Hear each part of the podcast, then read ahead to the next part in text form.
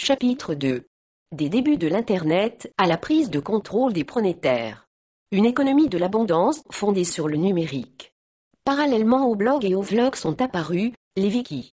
Cet outil de médias des masses tire son nom de l'expression hawaïenne wiki-wiki, qui signifie vite. Le wiki le plus important et le plus renommé est wikipedia.org, une encyclopédie gratuite en ligne, continuellement remise à jour par un collectif pronétarien soutenu, notamment par la Wiki Foundation. Elle contient plus d'un million et demi d'articles, disponibles en près de 40 langues, et progresse à raison de 200 articles par jour. La célèbre Encyclopédia Britannica, elle, ne contient que 120 000 articles en 32 tomes. Dans notre culture marchande, il est rare que des individus acceptent de travailler sans rémunération et dans l'intérêt de tous. L'Internet, des médias des masses, a donné naissance à une nouvelle nouvelle économie. Il ne s'agit plus seulement d'une économie de marché, mais d'une économie avec marché, doublée d'une économie de la gratuité, voire P73 et suivante. L'économie de marché traditionnelle ne va pas disparaître, mais une économie plurielle va favoriser des échanges autres que marchands, temps contre temps, temps contre valeur, temps contre info, info contre temps, info contre info. 1. Ainsi, sur le site web d'un scientifique, comme www.derenet.com, il est possible de mettre gratuitement des informations à la disposition de tous. On constate qu'une partie des visiteurs, qui collectent ces informations en renvoient d'autres, tôt ou tard.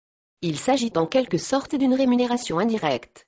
Ce système de médias des masses, à travers par exemple les wikis, invente, en marge de l'économie classique, de nouveaux marchés, de nouvelles économies plurielles.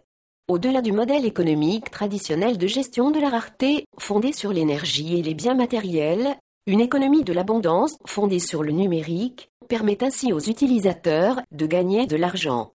1. Voir, au sujet de L, économie plurielle, et de L, économie avec marché, l'excellent livre de Philippe Merlan, René Passé et Jacques Robin, directeur. Sortir de l'économisme. Une alternative au capitalisme néolibéral, édition de l'atelier 2003. À côté des wikis, des blogs et des vlogs apparaît le peer-to-peer, P2P ou pair à pair, un protocole de communication décentralisé permettant, notamment, d'échanger de la musique et dont la presse s'est largement fait l'écho à la suite du téléchargement et de la mise en circulation de musique sous copyright, problème de Napster, et du téléchargement illégal de musique. Il est intéressant de noter que le concept de pair à pair est au cœur de la définition même du protocole Internet, de l'idée que toute machine a vocation à être à la fois récepteur, émetteur et transmetteur. La télévision en peer-to-peer, l'échange de vidéos, connaît également un grand succès.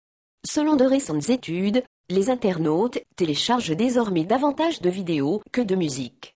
Qu'elle soit payante ou non, la télé en peer-to-peer peut être utilisée par les consultants qui souhaitent échanger leur savoir-faire, mais également dans le domaine de la coéducation, en complément de l'université, de l'école ou des cours de formation professionnelle. D'un point de vue conceptuel, on retrouve également l'approche décentralisée des technologies pair à pair au sein des réseaux sociaux, social networking 1. Ces derniers se sont développés à un niveau professionnel, Viaduc, LinkedIn, Synergie, mais le pair a parfait aussi l'unanimité auprès des personnes désireuses de se rencontrer. Des sites comme metic.com ou friandster.com permettent à ceux qui le souhaitent d'échanger de l'information ou de participer à des projets communs, voire de faire des rencontres et de se marier.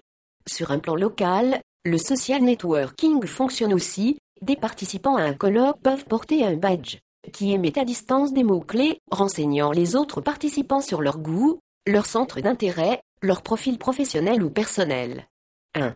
Dans la réalité, le peer-to-peer, qui est une infrastructure générique, et dont l'architecture est particulièrement adaptée au développement des réseaux sociaux, ne possède pas en soi cette dimension sociale. Au-delà des simples applications à la musique, à l'image et à la vidéo, la philosophie peer-to-peer favorise donc les rencontres entre individus partageant les mêmes valeurs, appartenant à la même tribu. Ces individus sont friands des outils portables qu'ils utilisent pour se connecter les uns avec les autres ou se réunir dans des lieux publics. Howard Ringold, un sociologue américain spécialiste des implications sociologiques des nouvelles technologies, a baptisé ce nouveau phénomène Smart Mob. Des foules se rassemblent pendant quelques minutes ou quelques heures puis se sépare une fois l'objectif atteint.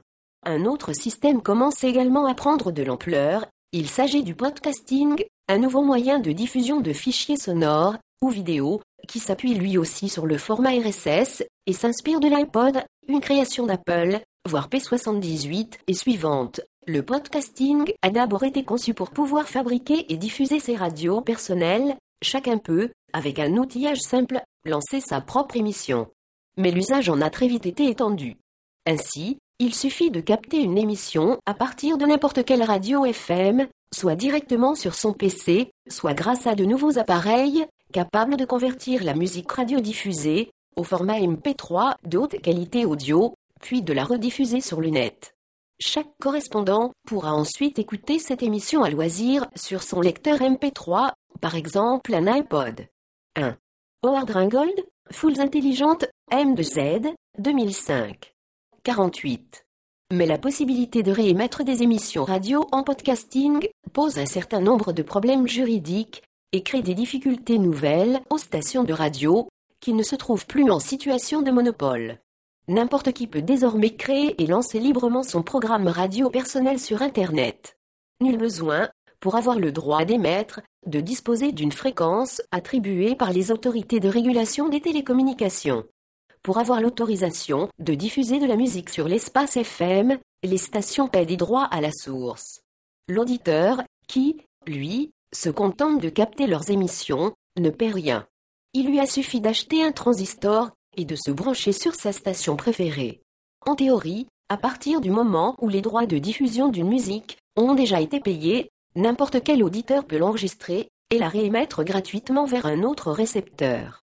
Pourtant, d'après certains juristes, le pronétaire diffuseur est dans l'illégalité à partir du moment où, par exemple, il rediffuse une chanson. L'enregistrement est en effet considéré comme de la copie privée, qui est légale, mais le podcast consiste dans une mise à la disposition du public, qui, elle, est interdite. En pratique, on observe cependant une grande tolérance, surtout lorsqu'il s'agit uniquement de faire écouter la chanson et non pas de la proposer en téléchargement.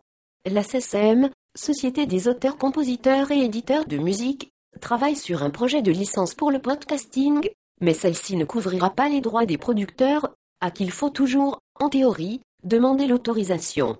Beaucoup plus qu'avec le simple email ou l'IM, messagerie instantanée, le web redécouvre ainsi sa vraie vocation, connecter des personnes à d'autres personnes au même moment pour des activités partagées. L'interconnexion de tous ces outils, dans cet écosystème informationnel qu'est devenu Internet, catalyse la montée progressive des médias des masses.